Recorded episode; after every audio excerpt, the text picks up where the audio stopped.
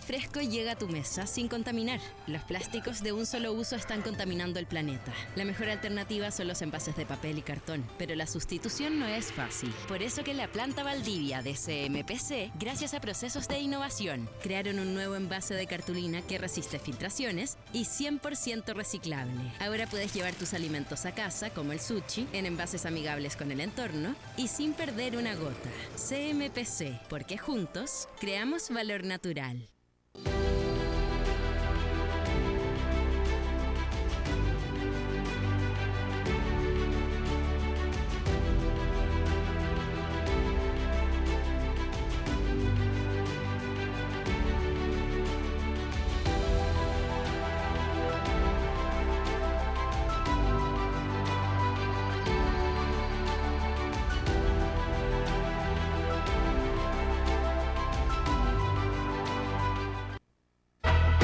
Buenas tardes, soy Fernando Zavala y les doy la bienvenida a este penúltimo capítulo del tercer ciclo de Conexión IP. Hemos recorrido un largo camino estamos muy contentos de seguir acercando a ustedes, que son nuestros auditores, estas distintas conversaciones sobre innovación, futuro, alianzas público-privadas, el mundo de la empresa que nos ha caracterizado.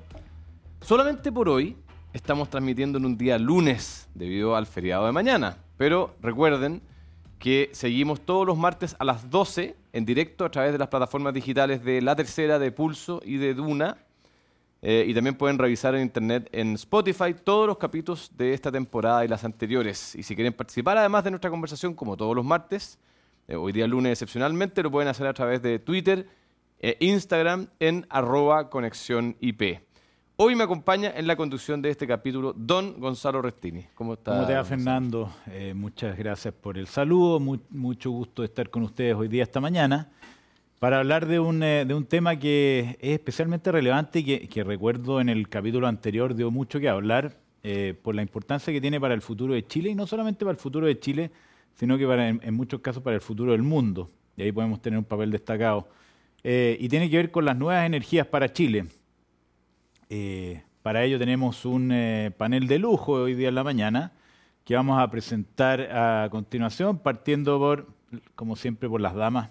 Paulina Ramírez es investigadora del Centro de Energía de la Facultad de Ciencias Físicas y Matemáticas de la Universidad de Chile.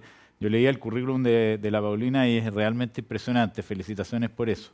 Muchas gracias. Paulina es ingeniero civil, electricista o eléctrica.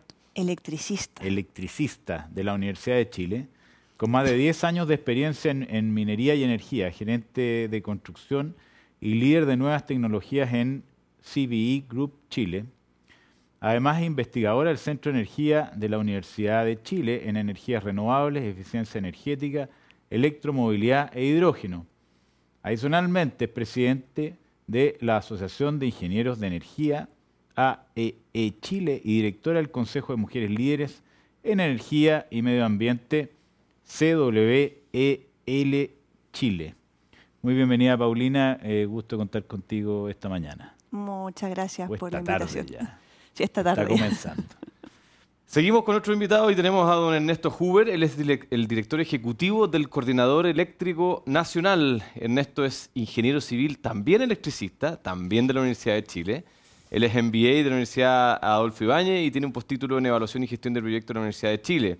Posee más de 30 años de experiencia en el sector eléctrico desempeñándose en empresas de generación y transmisión. En el periodo del 98 al 99 ocupó el cargo del secretario del directorio del Centro de Despacho Económico de Carga del Sistema Interconectado Central, el SEDEC-SIC. Y entre los años 99 y 2005 fue el jefe del Departamento de Planificación de la Operación y posteriormente hasta el 2016 se desempeñó en el cargo de subdirector de operación. A partir del año 2017 ha estado en el cargo de gerente de operación del coordinador Eléctrico Nacional. Muy bienvenido, Ernesto. Muchas gracias por la invitación. Encantado de estar acá con ustedes. Bienvenido, Ernesto. Y por último, vamos con un experto en el área y además representante de la industria, que es muy importante tenerla presente en esta conversación, Axel Levesque, CEO de Engie Chile. Axel ha estado ligado al sector energético desde los inicios de su carrera, hace 25 años. Se desempeña como CEO de Engie Chile desde septiembre de 2014, habiendo comenzado su carrera en la parte de Ingeniería y Desarrollo Internacional del Grupo ENGIE en Bruselas. Desde 1999 a 2004 fue responsable de diversos proyectos en construcción de eh, distintos proyectos en Chile y España. En 2004 ocupó la posición de gerente de operaciones de Engie Perú y director de desarrollo de negocio, destacando el proyecto eh, de Yuncán, Quilatraxa y los 860 megawatts del ciclo combinado de Chilca. Posteriormente, y antes de volver a Chile, fue director de operaciones de Engie para Sudamérica con sede en Brasil y foco particular en el proyecto hidroeléctrico de Giraú, de 3.750 megawatts. Gran proyecto, muy bienvenido Axel, gracias por estar acá con nosotros. Gracias por la invitación, hola, hola a todos.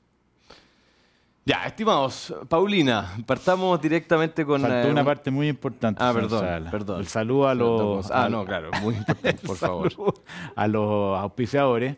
En primer lugar, SQM, eh, que ha apoyado todos los ciclos de este, de este proyecto eh, Conexión IP, CMPC y en esta ocasión el auspicio especial de Engie que nos acompaña también en el panel. Adelante, señor. Ahora sí, Paulina, queremos partir con, contigo y queremos hacerte una pregunta bien directa. Eh, se habla mucho de que Chile es un paraíso mundial de las nuevas energías. Mm. Desde el punto de vista de la investigación y la academia, ¿qué tan correcto es eso o no es tal esta aseveración que además es como tan tajante, tan clara? Bueno, desde el punto de vista de la academia es muy correcto, por si acaso. Es un paraíso de la energía renovable por cómo es Chile geográficamente, por la capacidad que tiene en el norte de poder generar con energía solar, la capacidad que tiene a lo largo de todo el territorio para poder generar con eólico. También tenemos, bueno, un recurso hídrico que hoy día se ha afectado por la sequía, ¿cierto? Pero en su momento fue muy destacado también el recurso hídrico y además tenemos toda una costa que podría ser aprovechada más adelante y toda una cordillera que tiene geotermia. Entonces, por eso es un paraíso para lo que son las energías renovables. Ahora, en Chile se da un caso además bien particular porque se ha desarrollado esta industria sin la necesidad de un programa de, subsidios estatales como lo, ha sido en, algunos países en Europa y, en otras partes del mundo. ¿Por qué crees tú que, eso así es? ¿Por qué ha sido este el caso de nuestro país? No tiene que ver mucho con cómo funciona Chile, ¿cierto? Eh, hay varios países que tienen, como tú bien dijiste en Europa, subsidios especiales para el desarrollo de la energía renovable. Acá en Chile los subsidios que se han dado quizás no han sido del nivel económico que se dan afuera, como en el nivel de investigación y desarrollo, que afuera Alemania da más de un 3% del PIB, acá en Chile es menos de un 0.5% y la idea es poder llegar a un 1%, lo, que planteó el nuevo gobierno. Pero en lo que es para energías renovables se han dado facilidades, otro tipo de soportes, terrenos, que son como licitaciones directas para poder ver fotovoltaica en el norte o eólica a lo largo de Chile también en el sur. Eh, se ha dado apoyo en lo que es el poder ver los permisos, como poder gestionar de mejor forma, pero efectivamente, si queremos poder llegar a la carbono neutralidad, se necesitarían mayores subsidios, mayor apoyo como se da en el extranjero. Es una necesidad. Ahora, como funciona Chile normalmente, siempre se enfoca en la inversión privada para poder hacer el desarrollo, llevar el desarrollo del país. Ellos siempre, el, área privada, son los que han potenciado la energía renovable acá en Chile. Como dije, el gobierno ha dado facilidades más que un apoyo en dinero. ¿Y por qué crees tú que ahora se requiere pasar más a, la ofensiva y entregar subsidios? ¿Qué es lo que falta? Siempre se ha requerido eso. Ahora, las metas que hay de descarbonización, el retiro de las centrales a carbón, las metas que se tienen de retirar 18 centrales a carbón al 2025, 28 al 2030, 2040, ¿cierto? Esas metas, como son tan ambiciosas, se requiere un mayor apoyo, no solamente permiso, no solamente legislación, sino que también apoyo financiero. Y, elaborando sobre ese mismo punto, Ernesto, te quería preguntar en, tu, visión, que ha estado muy involucrado en este tema, había una, verdadera revolución en términos del cambio de la matriz energética de Chile, ¿no es cierto? Eh, no sé, los últimos 10 años. Eh, producto de esta política eh, que mencionaba Paulina, eh, ¿Cómo ha sido ese cambio? ¿Cuáles han sido los números que están detrás de esto? Y, después podemos conversar de cómo se ve el futuro, pensando que los desafíos siguen hacia adelante. Sí, eh, muy bien, gracias por la, pregunta. A ver, en, nuestro rol de, coordinador, de la operación del sistema eléctrico en forma segura y, y económica, y en lo personal me ha tocado ser un testigo privilegiado en los últimos 30 años de la evolución eh, de la industria eléctrica, de la matriz energética de, Chile. Particularmente quiero hacer referencia a la década de los 90, eh, la última década del siglo pasado, donde eh, fundamentalmente la operación del sistema estaba eh, soportada en una matriz de generación convencional, térmica e hidráulica, eh, donde los principales cambios o los principales desafíos tenían que ver con enfrentar algunas sequías que habían ocurrido en, el, pasado y básicamente el foco en, mantener las reservas adecuadas para enfrentar contingencias, eh, control de transferencias en, el sistema. ¿Cuál era la configuración más o menos de la matriz en esa época sin ser Básicamente el, soporte era hidro, hidrotérmico, dependiendo de la, condición hidrológica y el, año en que, en que estábamos. Eh, el, aporte hidro podría ser incluso bastante superior en esa década al 50%.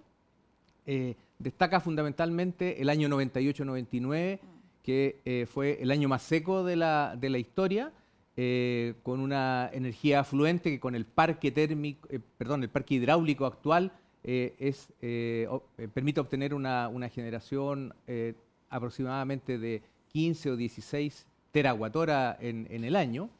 Y bueno, y el resto era eh, generación eh, térmica, fundamentalmente. Ahora, eh, a partir del año 2007 aparece la, primera central eólica en el sistema, el 2012 la primera central o parque fotovoltaico, y de ahí en más viene una, revolución, una, disrupción de estas energías renovables variables que ha sido destacada, bueno, nacional e internacionalmente. Por Al Gore por ejemplo, ¿no es cierto? Recordamos el, el, video, con, esa gran cantidad de, proyectos, digamos, eh, y capacidad instalada que, se está, que está en desarrollo. Y algunas cifras muy breves para destacar la evolución. El año 2017 la participación de energía renovable variable era aproximadamente un 10% de la energía anual. Eh, el año 2021 eh, recién pasado el valor subió a 22% y esperamos este año terminar en valores anuales de participación de energía renovable variable en torno al 30%. Es decir, en cinco años eh, va a aumentar tres veces la participación de energía renovable variable anual. y hacia el 2026 esperamos que ese valor incluso crezca un poco más y llegue a valores en torno a cinco veces lo que teníamos el 2000. ¿Qué es lo que es la energía renovable variable? Solo para clarificar. La, energía renovable variable fundamentalmente está compuesta por eh, generación fotovoltaica y generación eólica. Perfecto.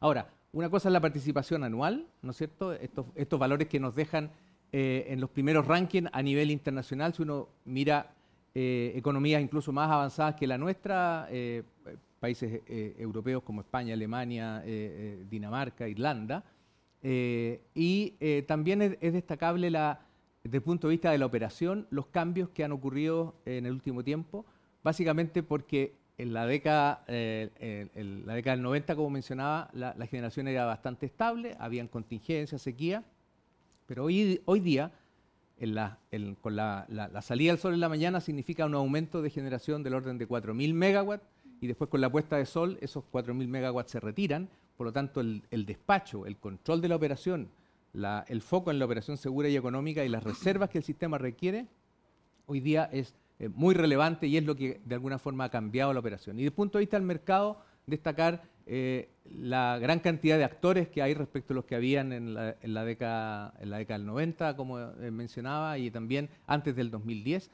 Hoy día tenemos mucho más actores, hay más de 600 empresas coordinadas que hoy día con las cuales nos relacionamos permanentemente.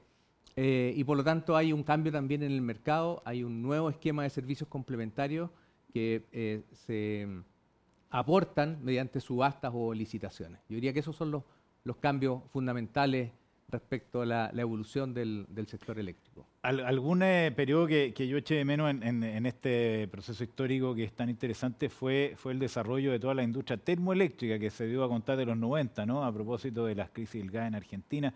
¿Por qué no elaboras un poco eso que yo creo que da, el campo de juego como para entender de dónde venimos? Sí, fue bueno, justamente eh, em, vino el, desarrollo de, gas natural basado fundamentalmente en las importaciones desde Argentina eh, a, mediados del, cerca del 2004, antes del 2005, se, se, produjeron estos cortes, estos cortes, de gas desde Argentina. Sí. Y una decisión muy importante eh, de, la autoridad de la época fue el terminal de GNL, ambos terminales, tanto en Quintero como en Mejillones, que, le dieron mucho sustento a la matriz térmica del, sistema y el desarrollo también de una serie de, centrales a carbón y también eh, diésel que han permitido dar el, respaldo en, situaciones bien exigidas en el sistema y destacar ahí también la importancia de la generación térmica para hacer frente a situaciones de estrechez como las que hemos vivido a partir del año 2010, producto de la, esta sequía prolongada, estos 12 años consecutivos eh, de sequía eh, en, el sistema, que son inéditos si uno mira la, estadística de, 60 años. Por lo tanto, el rol que ha jugado la, generación térmica, como tú preguntas, ha sido eh, fundamental y, ahí destacar la importancia que, por ejemplo, la generación diésel disponga de la logística y la disponibilidad de combustible cuando son requeridas por el centro de despacho y control. Axel, desde el punto de vista de ustedes, ¿ah? participantes importantes de la, de la, industria, ¿cómo han visto la transformación a la cual hemos comentado de Chile en, en términos de las nuevas energías y qué rol están jugando ustedes en acelerar esta transformación? Bueno, eh, de forma extremadamente concreta, el, eh, yo creo que el más resaltante es, eh, tomamos la decisión de salir de la generación a carbón. Entonces, concretamente significa que al año 2025 habremos cerrado 50% de toda nuestra capacidad de, de, generación a base de carbón y el otro 50% lo vamos a convertir a combustibles alternativos o, eh, bueno, digamos, tecnologías que podrían ser inclusive renovables en algún momento. Entonces, el plan no está totalmente escrito porque estas tecnologías tienen una característica hoy de eh, tener una, una, una, evolución extremadamente rápida, entonces tenemos que mantener la flexibilidad para justamente capturar estas tecnologías cuando se dé la, la oportunidad. Entonces, eso es uno. Yo creo que el, al lado de, de, estos cierres o conversiones, estamos con un plan de inversión de más de 2.000 megavatios de energía eh, bueno, intermitente o, variable, según la, la, palabra que se, se use. Eh, son más de 2.000 millones de dólares, entonces, bueno, una gran apuesta. Eh, pero una, yo diría una, un gran reto, porque obviamente de un lado hay que realizar estas inversiones, no, eh, quien haga inversión, bueno, sabe que es muy bien y es muy fácil eh, lanzar el eslogan de estamos invirtiendo, pero bueno, al final del día hay que eh, realizar las compras de todo eso, hay que tener a la, gente capacitada, hay que tener los permisos y todo eso. Entonces, bueno, hay una, eso gatia una, una, una gran cantidad de trabajo. si me permites, Por favor. yo creo que la verdad es eso es la parte fácil de la ecuación. Todavía es la parte fácil, la parte eh, más emocionante y todo eso. Pero yo quisiera aprovechar la, la verdad el panel de hoy en día para, bueno, de alguna, de alguna forma pasar algunos mensajes. Porque yo creo que el, el, sistema de hoy, si bien apunta a una descarbonización, yo creo que la velocidad de esta descarbonización es, una, es un debate que todavía no se ha dado. Eh, tenemos todos alguno, algunos objetivos. Bueno, el, el, objetivo de Engie es salir del carbón lo más rápido posible, pero siempre y cuando el estado del sistema lo permita. Y ahí quisiera introducir la noción de realismo. Para mí es mm. extremadamente importante de que todos tengamos a la vista eh, no solamente los eslóganes, la parte fácil de los mensajes, hay que salir del carbón, hay que salir de los combustibles fósiles, hay que invertir de forma masiva en las energías renovables. Eso es obvio, pero la forma con la cual se va a realizar es un tema que es muy importante. No tapemos el sol con un dedo hoy estamos con un, sistema que es bajo, que muy frágil, digamos, que está eh, bajo un, eh, un, esquema de, un, racionamiento, un decreto, perdón, de racionamiento. Significa que estamos atravesando la peor hidrología de los 60 últimos años. Eh, nadie sabe realmente si se va a recuperar esta hidrología estamos, eh, como Ernesto lo mencionó, eh, frente a un, a un, sistema que empieza a operarse de, de, una forma muy distinta, teniendo menos energía despachable, como se llama, es decir, con una... Eh, si se necesita, bueno, de forma muy, una imagen sencilla, se aprieta el botón y está disponible la energía. Eso no funciona con el viento y el, y el, y el sol, lamentablemente. Entonces, el, el, sistema de hoy necesita todavía, el, más allá de este realismo de, ver exactamente lo que está pasando, necesita también una planificación.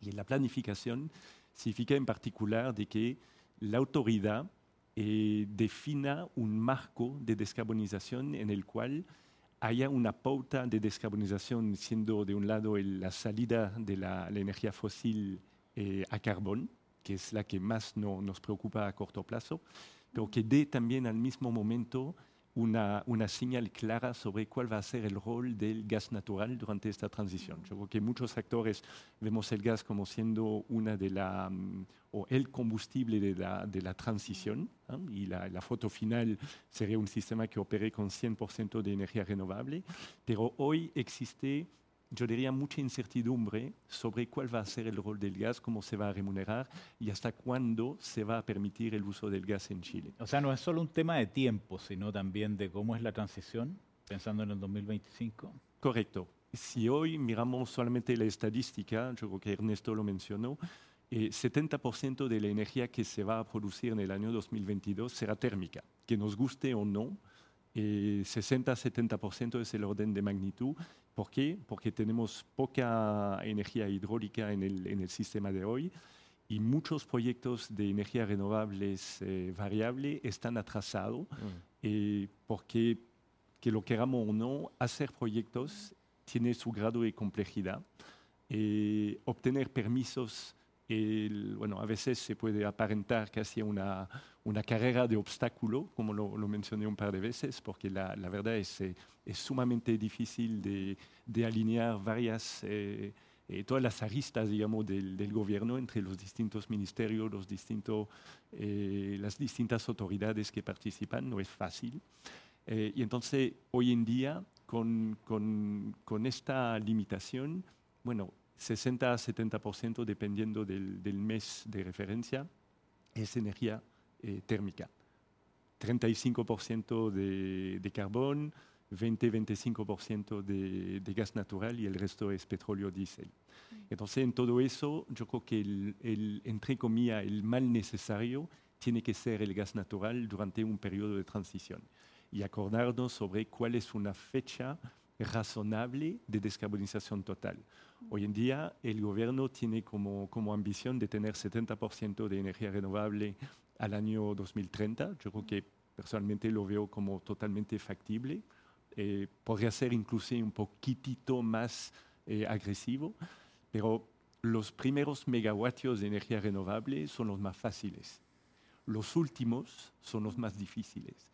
Y hoy en día, por esta falta de energía despachable eh, renovable de, de, alguna forma, la foto final del funcionamiento de Chile, yo creo que nadie la tiene claro. Y empieza a haber mucha, muchos debates, a veces muy, muy emocionales entre, entre distintos actores que tienen visiones muy, muy distintas de la foto final, justamente. Y, y una pregunta muy breve, pero eh, respecto de, del mundo, eh, porque nosotros a veces nos miramos el ombligo, pero somos un país chiquitito, que, que bueno, eh, ¿Cómo, o sea, en el fondo, estas metas que se han impuesto en Chile son razonables? ¿Están en línea con lo que se habla en el mundo respecto de metas de descarbonización? Yo creo que el 70% de energía renovable al, 2030 es, eh, es, más que razonable. La carbono neutralidad al año 2050 también. también eh, pero el camino entre estas dos fechas probablemente este sí es lo que, lo que tiene que escribirse totalmente.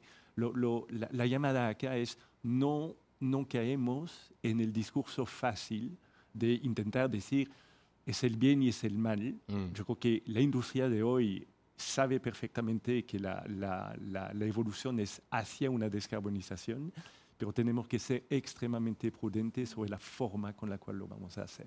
Y Chile mm, sí es un, un para, paraíso de alguna forma de la energía renovable, pero no especialmente de la energía renovable y despachable, como lo mm. tienen algunos países en el mundo que tienen mucho recurso de, de agua, mucho, muchas centrales de bombeo, por ejemplo. Mm. Entonces la ecuación es muy distinta.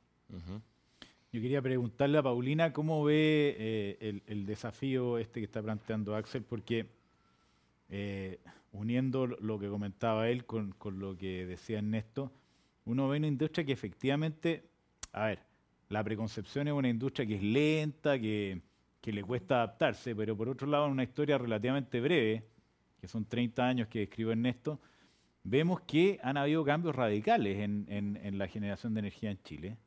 Y, y que, y eso habla de una industria súper dinámica que tiene capacidad de adaptarse, de, de- adoptar liderazgo incluso a nivel mundial, pero que plantea de alguna manera estos desafíos complejos que tienen que ver con, con, lo- con- con el corto plazo. Yo me acuerdo, y esto no es infidencia, en, en otro de los paneles nosotros hemos hecho un par de veces este ejercicio de conversar de energía. Terminó el panel y me llamó la atención que se pusieron a conversar las tres personas que estaban y decían, el 2025 no se llega de ni una forma al- a los desafíos que están planteados. Eso no lo dijeron en, en el panel, pero lo dijeron después.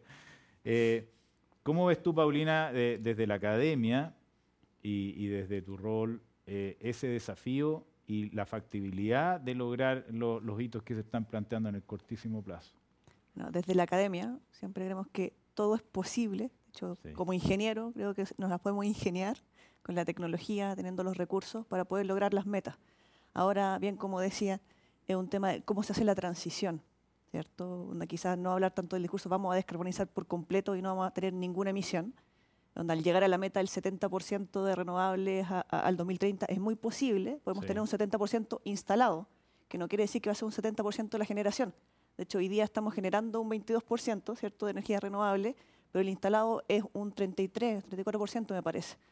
Entonces, uno puede llegar a la capacidad instalada, pero la generación, como estaban hablando, de energías renovables variables, el desafío acá es cómo logramos quitarle esta variabilidad. Entonces aquí viene un tema también que es muy importante, el almacenamiento. Cómo se flexibiliza la operación del sistema eléctrico nacional, cómo se integra almacenamiento para quitarle esta variabilidad a las energías renovables y poder tener esto que decía el ejemplo, apretar el botón, cosa de que tengamos energía disponible, que es lo que nos permiten eh, las termos, las, las- las generadoras a gas. ¿Cierto? El poder apretar un botón y entrar a generar electricidad inmediato. Prenderla. Exacto. Entonces el almacenamiento nos permite esto. De ahora, ¿cómo nosotros integramos almacenamiento? Hablaban de servicios complementarios. Esa, esa es una forma, pero necesitamos poder también, no solamente servicios complementarios, sino ¿Qué que son tener los servicios inyección. complementarios? Perdona. Eh, servicios de regulación de tensión, regulación de frecuencia, que apoyan a la estabilidad del sistema eléctrico nacional. Ok. Entonces, lo que se requiere no solamente apoyar a la estabilidad del sistema eléctrico nacional, sino que también tener centrales que puedan inyectar inmediatamente energías renovables y grandes centrales de baterías, solamente baterías o estaciones de batería, podrían permitir almacenar las energías renovables variables y poder tener como un generador diésel, en vez de generador diésel, un generador de baterías. Es una alternativa. Y uno de los desarrollos que se está dando también a nivel país, poder ver almacenamiento como centrales de generación. Ahora, la transición es muy importante porque poder llegar a un proyecto de ese tipo implementado en Chile, como dijo, los permisos toman tiempo. Uno ve permisos con todos los ministerios, permisos con bienes nacionales por el terreno, Ministerio de Medio Ambiente, ¿cierto? Uno toma cuatro Las años hoy día. con las sí. comunidades, que ha hecho, hay un, eh, se ha hecho un llamado muy importante en este gobierno a, a ver lo que es medio ambiente, la relación con las comunidades, el respeto a las comunidades y el medio ambiente en todos los proyectos de energías renovables, que ya se ha estado haciendo, pero un mayor énfasis. Entonces, un proyecto puede tomar cuatro años y medio, cinco años, seis años en todo el desarrollo para poder llegar a implementar después de cinco años este proyecto de energías renovables grande. Entonces, se requiere mucho apoyo. Se- entonces, un proyecto de batería, vamos a poder verlo quizás en cinco años más, como para poder quitar esta variabilidad de la energía renovable. Entonces, también se tiene que, como decía, la flexibilidad de la operación del sistema para poder entrar con más proyectos de energías renovables. Y, pero para poder enfrentar esto en ese periodo de cinco o seis años, necesitamos algo que nos permita la transición, y como decía, el gas. El gas es una muy buena alternativa, pero también, como estamos cuidando las emisiones, integrar una forma es con captura de carbono.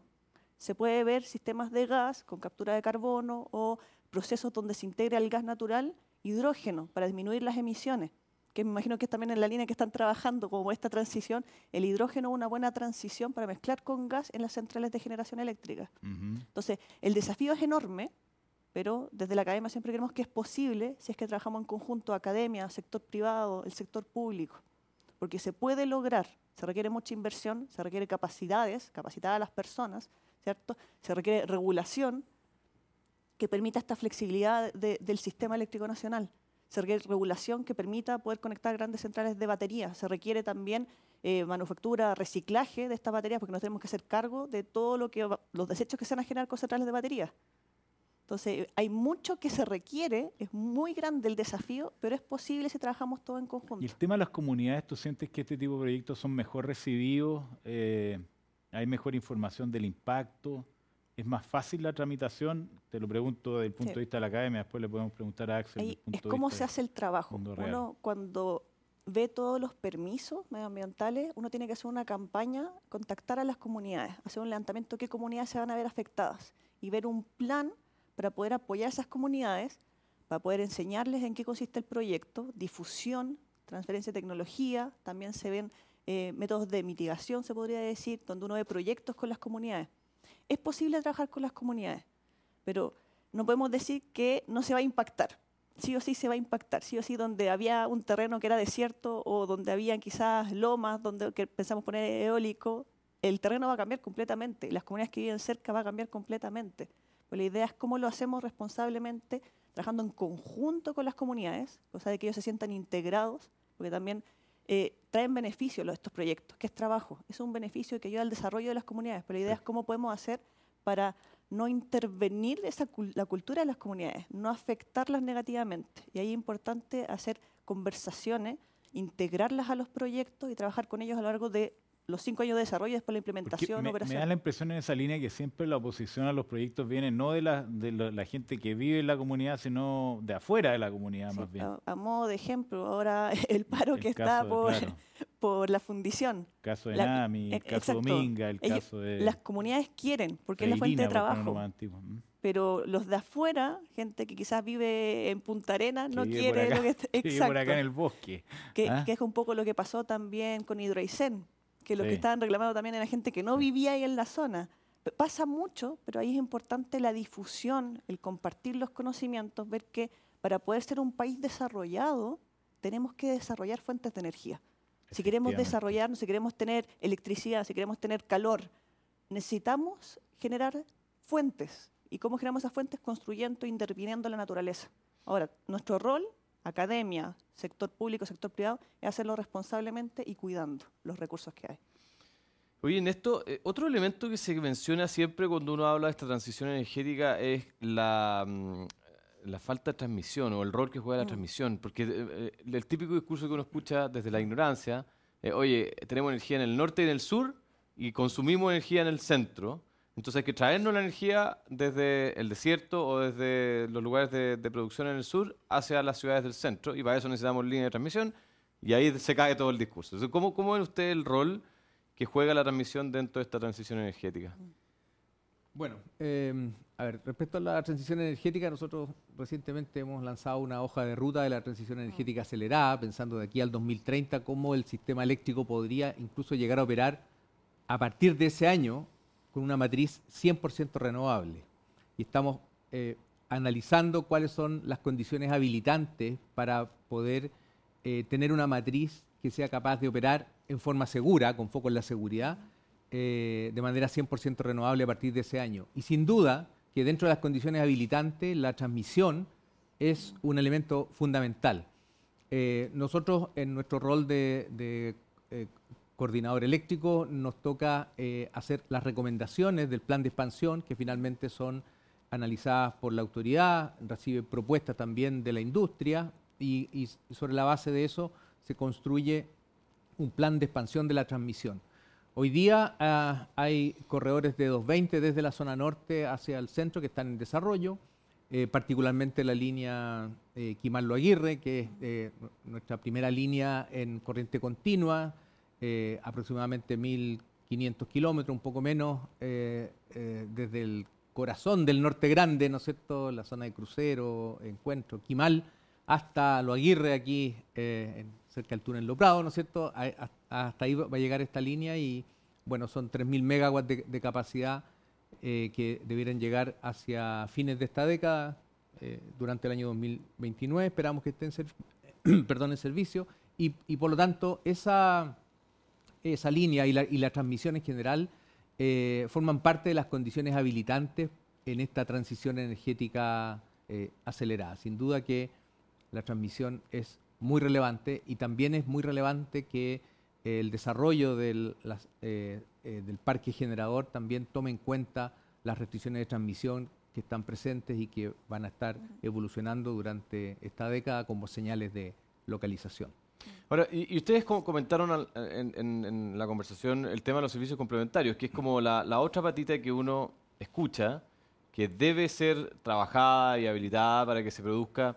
Y te lo quiero preguntar en particular, Paulina mencionó ahí eh, un- una idea, una visión de tener estas como eh, grandes baterías que permitan que los proyectos de energía renovable eh, intermitentes, ¿cómo le llaman? Eh, Variables. Variables, perdón, variables, tengan este soporte y se transformen, digamos, de alguna manera en, un- en una, genera- una generación 24/7 estable. eh.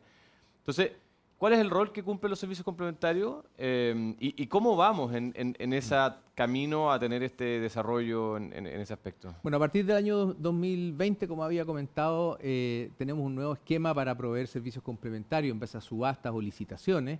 Y particularmente en el, en el coordinador eléctrico hemos eh, elaborado los estudios en conjunto con, con- la autoridad, hem- hemos visto algunas, eh, algunos ajustes que se han hecho al, proceso este de proveer estos servicios complementarios de reserva sobre la base de, subasta. Y algo muy relevante eh, dice relación con los sistemas de almacenamiento, que junto con la transmisión, junto con las nuevas tecnologías de los inversores de los parques renovables, forman parte de estas tecnologías habilitantes para poder, en definitiva, operar el sistema eh, con una matriz 100% renovable a partir del año 2030. Y eh, los sistemas de almacenamiento justamente juegan el rol de eh, permitir, de alguna forma, em, hacer una mayor utilización de las líneas de transmisión que hoy día durante el horario solar hay transferencias en el límite, digamos, desde la zona norte, obviamente con, seguridad, ¿no es cierto?, con criterio N-1, desde la zona norte hacia el centro.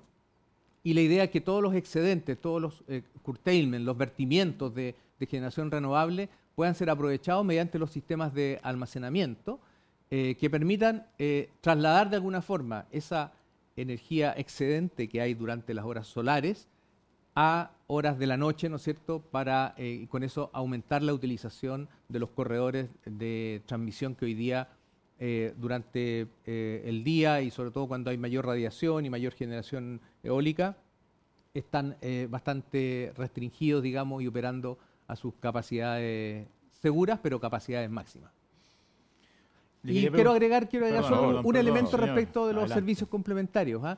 que eh, en relación al, al- al informe de servicio complementario que publicamos ahora a comienzos de junio, hemos establecido además un servicio complementario que vemos que se requiere hacia el año 2026, producto de esta descarbonización acelerada, ¿no es cierto? Vamos a necesitar un servicio de fortaleza de red, particularmente en la zona norte, que se puede proveer con una tecnología que, por ejemplo, son condensadores sincrónicos, que le van a permitir dar la fortaleza y el nivel de cortocircuito que el sistema requiere en la zona norte del, del- del sistema eléctrico. Explicado en simple qué es, qué es un condensador sincrónico y cuál es el rol que Mira, cumple. básicamente son, son eh, eh, eh, generadores rotatorios, pero que no generan potencia activa. No le quitan colocación al parque eh, renovable variable, a las centrales Ajá. fotovoltaicas y eólicas, no le quitan colocación para que puedan generar el máximo, pero además le dan fortaleza a la red para que eh, el sistema opere en forma segura.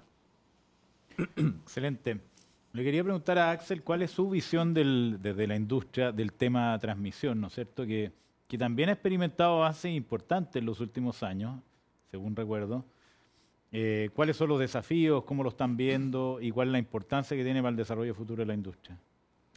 Yo creo que es un tema de planificación una, una vez más. Yo creo que la, la línea Kimal-Aguirre eh, de ninguna forma es una mala decisión, pero yo estaría prudente en decir que es la buena solución que va, que va a asegurar de que la transición se haga de forma ordenada eh, y rápida.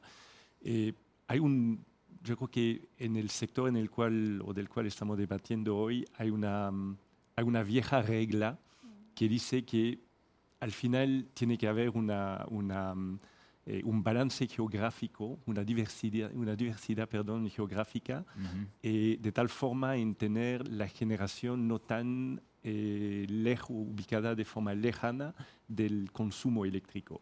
Entonces, que mañana, por ejemplo, Santiago dependa eh, solamente de importación de energía eléctrica, yo la verdad estaría un poquitito prudente en eso. Eh, y yo creo que, entonces para contestar a tu pregunta, yo creo que la, la línea Kimal-Aguirre sí, sí o sí es necesario, porque la verdad todo este exceso de energía solar que se pueda producir de forma muy barata en el norte hay que traerla en la zona centro eh, del, del, país, pero vamos a necesitar también buscar fuentes de, de generación en el sur del país y en el centro. Eh, la Araucanía, la, la, la, zona de los lagos, de los ríos, eh, y no solamente en el norte. Entonces ahí, ahí probablemente hay un debate que todavía no se ha dado. Eh, y te agregaría también de que si bien este, esta gran línea es una condición habilitante, me gusta mucho la, la, la, palabra, no es la única condición habilitante que necesite el sistema, porque mucho, muchos subsistemas del, del, gran sistema troncal o del gran sistema nacional van a necesitar también reforzamiento. Y para tener ese reforzamiento, la clave allá es de nuevo la planificación. No se olviden de que existe esta dualidad entre la parte generación, que es un mercado totalmente eh, no regulado, es decir, que cualquier persona puede tomar la decisión de instalar una central de generación sujeto, sujeto a estudio de impacto ambiental, sujeto a los permisos, pero no sujeto a una planificación centralizada. La transmisión es muy distinto. La planificación eh, va de la mano con una, planificación centralizada que es de responsabilidad del coordinador eléctrico. Entonces, en eso puede existir hoy una dualidad muy grande. Y solamente a título de, ejemplo, hoy en día Bienes Nacionales en el norte está licitando miles de hectáreas de terreno, ¿eh? la zona norte, la zona de Taltal, por ejemplo, donde las condiciones que pueda usar el coordinador para empezar a digerir esta cantidad de, generación que tarde o temprano debería entrar en el sistema, por la propia regulación, necesitan muchos pasos antes de considerarla. Entonces hoy estamos en una situación en la cual muchos generadores podrían tener derecho de desarrollar vía los terrenos, los permisos, eh, muchos proyectos en el norte, pero en la incapacidad de tener una generación antes de a veces cinco años después de la fecha a la cual un, un nuevo parque eólico o, o, solar podría estar en operación comercial. Y eso son, son cosas que cuando lo explicamos así parece un poco no tan complejo de, de solucionar, pero lamentablemente la triste, la triste realidad es que la, la, sí hoy en día es extremadamente complejo de, de, solucionar. Y entonces la llamada acá es que, de nuevo, como industria global, como, como actores, digamos, eh, interesados en la transformación y la transición energética, que haya mucho más mesa redondo de mejoramiento de la planificación, de mejoramiento de la planificación de los servicios complementarios, mejoramiento de la planificación de la transmisión eléctrica, porque nadie hoy gana en tener congestión de transmisión. Hoy en día el norte de, de, de, de Chile tiene entre 5 a 10% de vertimiento de energía, es decir, que 5 a 10% de la energía que se podría producir de forma libre de CO2 no se puede producir por falta de transmisión. Y ese número debería tender a ir subiendo cada vez más. Y este, lamentablemente... ¿El este, botella que podría haber ahí? Lamentablemente, si el sistema sigue siendo operado en la, en la situación en, el cual, eh, en la cual perdón, está operado, sí va a tener tendencia a subir hasta justamente que la línea de Kimalaguire se, se realice, salvo vayamos a o empecemos a invertir en tecnologías de la famosa batería eléctrica, las tecnologías de almacenamiento que van a tener eh, o que van, que van a ofrecer más bien al sistema eh, capturar este vertimiento, capturar energía renovable ba barata y justamente moverlas a, la, a, las horas de mayor consumo. ¿Ustedes están eh, participando en proyectos que apunten a, en ese sentido? No tenemos proyecto en la, eh, bueno, avisado públicamente, pero sí tenemos en, eh, en la recta final de desarrollo eh, tres o cuatro proyectos que apuntan justamente a equipar nuestros parques eh, eólicos y fotovoltaicos de, de, almacenamiento, de tal forma justamente a desplazar eh, esta energía de, de, día, donde hay un exceso de energía durante el día, a energía que sea disponible para la noche o la, o la punta. Excelente. Bueno, en el, este bloque que viene ahora, creo que, eh, o queremos eh, conversar sobre las posibilidades que se abren, ¿no es cierto? Eh, este ese nuevo escenario energético genera nuevas posibilidades. la idea es conversar de eso. Hay una en particular que ha generado mucha conversación en nuestro país, que tiene que ver con el hidrógeno verde. ¿ah? Algo que quizás no estaba en la conversación nacional hace algunos años y hoy día parecería ser que es como el- el- el- la, la nueva industria El oro estrella, verde. el oro verde, el hidrógeno verde. Entonces, Paulina, ¿cómo ves este boom del hidrógeno verde? ¿Es algo marginal o realmente nos puede cambiar el panorama como país, en tu opinión? Efectivamente puede cambiar el panorama como país, porque no sé si han escuchado, como decía, voy a hacer referencia un poco a los eslogan que dicen que podría reemplazar la minería en términos de ganancia, el hidrógeno verde acá en Chile. Entonces, e- es considerable para nosotros como país. Y a nivel global, ¿cierto? El hidrógeno es una alternativa, como hablaba, que se puede mezclar gas natural con hidrógeno para la transición y se puede migrar después para que las centrales a gas funcionen completamente a hidrógeno. Entonces, es una gran alternativa al hidrógeno para reemplazar energéticos. Entonces, el hidrógeno puede reemplazar no solamente la generación de electricidad, sino que también se puede ocupar en transporte. Recordemos que las emisiones, eh, el 70% es sector energía, pero energía se divide también en transporte. Y esa, de ese 70%, un 26, me parece, por ciento es transporte. Entonces, el hidrógeno es una alternativa para transporte, así como lo que es electrificar todo. Entonces, también electromovilidad con baterías, también una alternativa, por si acaso. Y ya lo hemos visto en el transporte público acá en Santiago. Pero efectivamente, el hidrógeno eh, es una gran alternativa para descarbonizar. ¿ya? Se requiere gran inversión y por ello es que tenemos una estrategia nacional de hidrógeno y muchos países tienen estrategia nacional de hidrógeno. De hecho, creo que hay más de 25 estrategias nacionales de hidrógeno globalmente, por si acaso, si no me equivoco con el, con el número. Y la idea es poder ver cómo se desarrolla esta industria, cómo se desarrolla lo que es instalación, capacidad instalada, ¿cierto? Pero también capacidades, formar gente para poder llevar este nuevo mercado del hidrógeno verde. Ahora yo, yo quería intervenir, perdóname favor, la pregunta, por porque favor. tú que sabes todo, pero no, la gente no, el, el- el que está mirando no necesariamente lo sabe. Eh, yo, eh, algo que, que- que me llamó la atención cuando empecé a, a mirar el tema del hidrógeno verde, del hidrógeno, Ok. es que hay varios colores en primer lugar. Y eso tiene que ver con cuánto se contamina para producir hidrógeno, que eh, corrígeme aquí tú que eres con tremendo currículum, yo me estoy metiendo muy despacito. Pero en el fondo, eh, eh, si bien el hidrógeno al consumirlo, la, la electricidad que genera el hidrógeno eh, no contamina, sí hay muchos grados de contaminación de- o de carbonización necesario para producir el hidrógeno y de eso depende el color del hidrógeno, ¿no es cierto? En Chile tendríamos una situación en que podemos producirlo con relativamente baja eh, impacto am- ambiental o huella de carbono. Eh, refrasea eso en términos más precisos y, y, y danos una idea por qué Chile tiene una oportunidad en este sentido. No, cu- cuando se habla de los colores, como para que to- todos sepan los que están escuchando, se habla de un hidrógeno sabía, gris o, o café cuando se genera eh, por reformado, ¿cierto? Cuando al generar el hidrógeno, que es en base a, a gas, de hecho, por sea, a, a combustibles fósiles que se obtiene este hidrógeno, entonces en el proceso se genera carbono, se liberan emisiones de carbono. Por eso es gris o café. Cuando se hace captura de este carbono, de estas emisiones, se puede hablar de azul. Pero cuando la forma de generar este hidrógeno es en base a energías renovables, cuando se ocupa lo que es la electrólisis, se ocupa agua y mediante electricidad de fuentes renovables se separa esta agua, que recordemos que el agua es H2O, Sí. se separa el oxígeno del hidrógeno, entonces hablamos de un hidrógeno verde. Ok. Oye, Entonces y- Chile, perdona, eh, porque es importante el punto. Mm. Es importante el punto.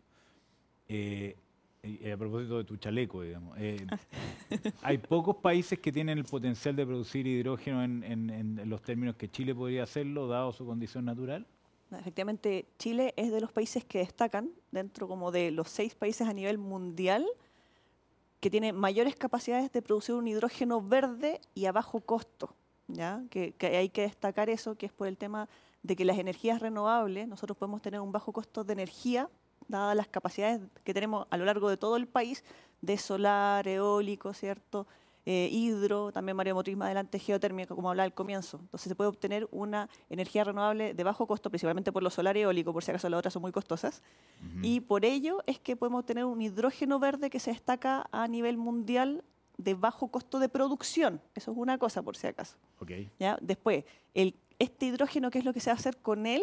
Lo que es las siguientes etapas de la cadena de valor del hidrógeno, ahí se puede ir añadiendo un costo, por si acaso, al consumidor final, que ahí destacar un poco que lo que decía Axel, que es ver la generación de energía cerca de los consumidores, ¿ya? que ahí no solamente hablamos de energías renovables para descarbonización, sino que también hablamos de eficiencia energética, hablamos de generación distribuida cerca de los consumos finales. Entonces, el hidrógeno acá en Chile y su forma de producción, para volver a lo que estábamos hablando antes, efectivamente destaca, así como Australia también destaca, por si acaso, eh, China también está destacando como consumidor y que estaba pensando migrar un poco a lo que es hidrógeno, y también tenemos en Europa varios países que están destacando en su inversión. Ahí destacar un poco también volver a la inversión, que es lo primero que hablamos al comienzo. En Europa se está hablando de sobre 450 mil millones de dólares de inversión en hidrógeno, ¿ya? Mientras que acá en Chile, eh, hace poco el último concurso que hubo, habló se, se, dieron solamente 50, millones 50 millones de dólares solamente. 50 millones versus 450 mil millones de dólares. Entonces, se requiere mayor inversión, donde se destaca Chile internacionalmente su estrategia nacional de hidrógeno, las capacidades de poder llegar a un hidrógeno, estamos hablando de 1.5 dólares por kilogramo de hidrógeno, que eso es lo que se quiere como lograr de hidrógeno verde, pero para ello se requiere gran inversión. Mm. No, no, no basta con la inversión o el soporte que se dio, se requieren miles de millones de dólares para poder lograr este hidrógeno a bajo precio que destaca eh, dentro de las proyecciones a nivel mundial. Oye, eh, nos quedan cinco minutos y les quiero hacer una pregunta abierta a los tres, pero te la voy a dirigir a ti primero, Axel, desde la industria. Toda esta revolución energética requiere talento, ¿no es cierto? Eh, sin, sin talento difícilmente vamos a llegar donde se supone que vamos a llegar. Entonces, muy particularmente, pensando en la gente joven que nos estaba escuchando y viendo, ¿cuáles son las capacidades que ustedes desde la industria y, bueno, y, y de la Academia del Regulador se están buscando para encabezar esta transición energética en términos de los futuros profesionales que van a liderar esta, transición? Y tenemos cinco minutos. Y tenemos cinco minutos. Y tenemos cinco minutos. eso sí que, mira, es una excelente, excelente pregunta, la verdad. Eh, yo creo que tiene mucho que ver con la planificación también. No podemos pretender de que este, eh, descarbonicemos y abramos de alguna forma una nueva eh, industria en Chile sin tener nuevos perfiles. Eh, en el pasado hemos tenido eh, bueno, centrales térmicas muy grandes con, mucha gente. Mañana vamos a tener mucho más, dos cosas, la verdad. Parques fotovoltaicos, eólicos, parques de baterías, que no van a necesitar mucha gente. Más bien vamos a necesitar gente que logre trabajar de forma mucho más autónoma, gente que logre trabajar de forma mucho más digital, eso yo te lo pondría como, como la, la competencia número uno, gente que, que pueda eh, tener un liderazgo sin necesitar una supervisión directa de alguien. Entonces, eso en el pasado no es realmente lo que hayamos necesitado. Mañana, digitalización, autonomía, eh, disciplina de alguna forma, eh, liderazgo autónomo son, son, son las nuevas palabras del mercado de mañana. Y yo te agregaría probablemente un poco de innovación en todo eso, porque el hidrógeno que acabamos de, mencionar, yo creo que que venga en 2035, en 2030 de nuevo. Eso es una, en un eslogan más, más, político que, que, realista. Pero sí va a llegar, porque en esta casa nueva que no, nos toca construir, que se llama la, la gran descarbonización del planeta, el hidrógeno es claramente uno de los ladrillos base, uno de los pilares inclusive de la, de la casa, pero nos va a dar pase a muchas industrias o oportunidades de industrias que no existen hoy. Estuvimos hablando de producir el hidrógeno verde, porque para producir el hidrógeno verde necesitamos energía verde. El 70% del producir hidrógeno es electricidad. Por eso las empresas eléctricas están interesadas en continuar, digamos, en la cadena de, productiva eh, más allá de la, electricidad. Pero para el país, el hidrógeno es el ladrillo inicial de la, de la, de, la petroquímica, de la, la, química orgánica, para aquellos que se recuerdan de eso. Estoy con dos ingenieros acá muy, muy famosos, así que el hidrógeno es viejo como el planeta, es viejo como el mundo inclusive, pero da derecho a Chile de pensar a producir fertilizante explosivo, mm. el, fertilizante o, el amoníaco, empezase un amoníaco que eh, da, pase al metanol, da, da, pase a muchas cosas que no existen, y entonces una industria y un desarrollo industrial de Chile. pero si Chile lo quiere, va a tener que planificarlo una vez más. Dale. Perdón volver en eso. No, muy me parece una, tan una clave. muy buena, un muy buen cierre terminar con la visión de Ernesto en ese sentido frente a esta, a esta visión que plantea Axel. ¿Cómo lo ven ustedes desde, desde el rol que tienen? Sí, mira, eh, bueno, coincidimos que efectivamente eh, el, desarrollo de las, personas, los nuevos profesionales que van a enfrentar este eh, gran desafío, el cambio climático es uno de los grandes desafíos que tiene la humanidad hoy día.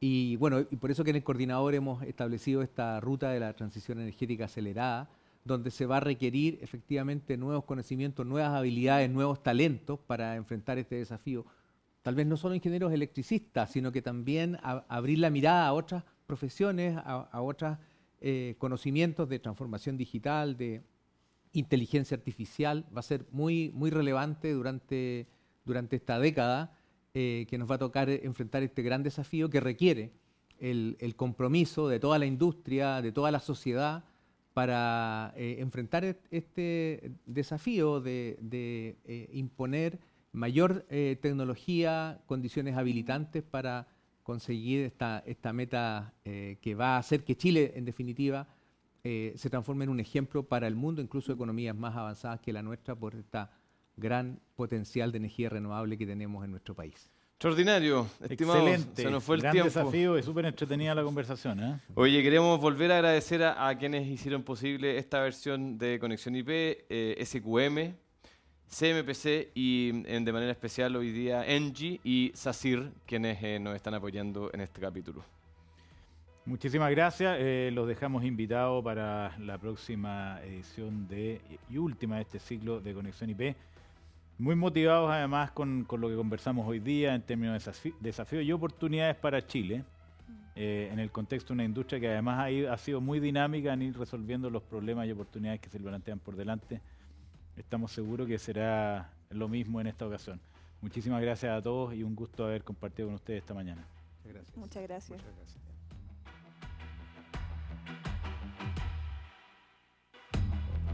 Alimento fresco llega a tu mesa sin contaminar. Los plásticos de un solo uso están contaminando el planeta. La mejor alternativa son los envases de papel y cartón, pero la sustitución no es fácil. Por eso que la planta Valdivia de CMPC, gracias a procesos de innovación, crearon un nuevo envase de cartulina que resiste filtraciones y 100% reciclable. Ahora puedes llevar tus alimentos a casa, como el sushi, en envases amigables con el entorno y sin perder una gota. CMPC, porque juntos creamos valor natural.